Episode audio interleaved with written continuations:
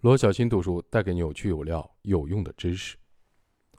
今天分享的这一节是激发大脑的行善功能。现在我们可以从大脑神经机制的角度来理解达利和拉丹的旁观者的效应实验了。决定人们到底会不会采取助人行为的，有内外两方面的因素。从内部的因素来看，要想让一个人实施助人行为，首先要激活这个人的杏仁核，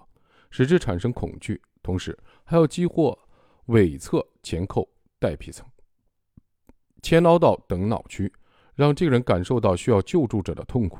光有痛苦的体验还不行，还要让前额叶皮层对这种体验有比较恰当的解读。并分泌一定程度的催产素，形成共情。这样一来，这个人才会做出助人的决策，并实施助人的行为，并且实施助人行为之后，还需要多巴胺的奖赏。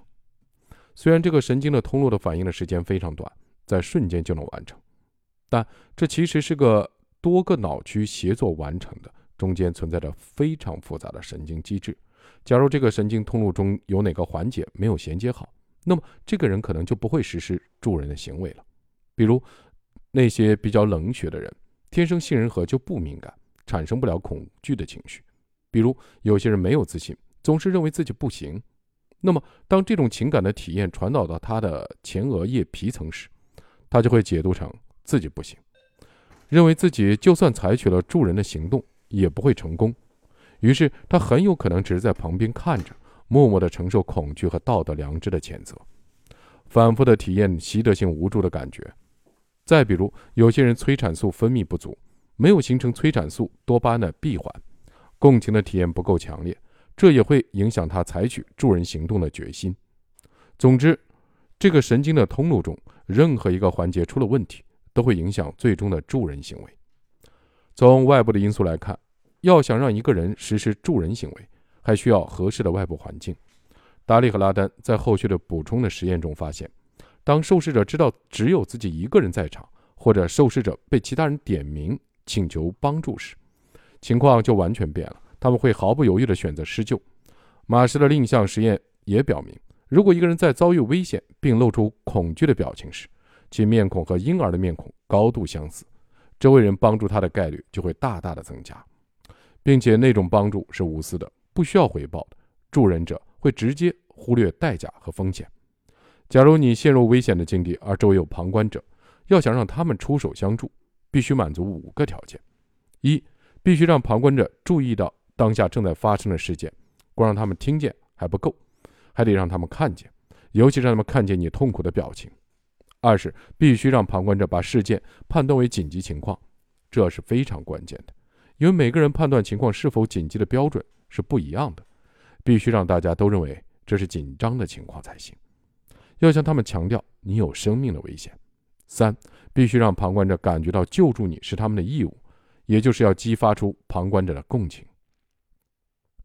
四是，旁观者要有足以采取救助行动的知识和能力。如果旁观者不具备相应的知识和能力，比如有人落水了，而旁观者并不会游泳，这种情况下，旁观者硬要救人的话，会引发新的悲剧。五是旁观者需要最终下定决心，并实施助人行为。因此，当你遇到突发危机的情况时，你需要这样做：首先，大声呼救，能喊多大就喊多大声，必须引起周围人的注意；其次，明确地告诉周围人发生了什么情况，然后从人群中指定一个人来帮助你，并且明确地告诉他应该做什么；最后，告诉他帮助你没有任何的成本和风险，消除他的顾虑。有一个好消息是，研究发现，人们的助人行善行为是完全可以通过后天的环境来塑造的。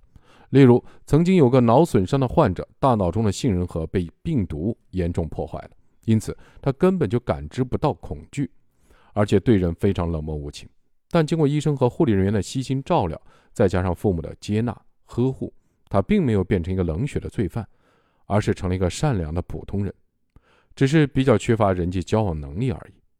当然，要充分的激发人们心中的善，是有条件的。一，经济条件要相对富足。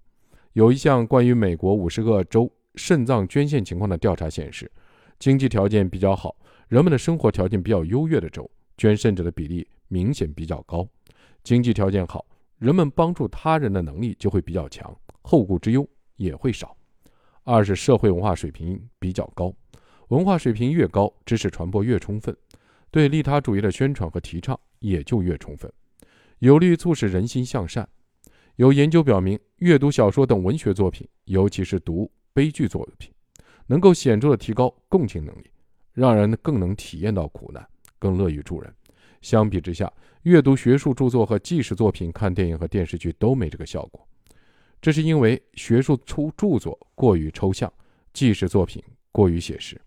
而电影和电视剧又过于具象，这些特点都会阻碍人们的共情。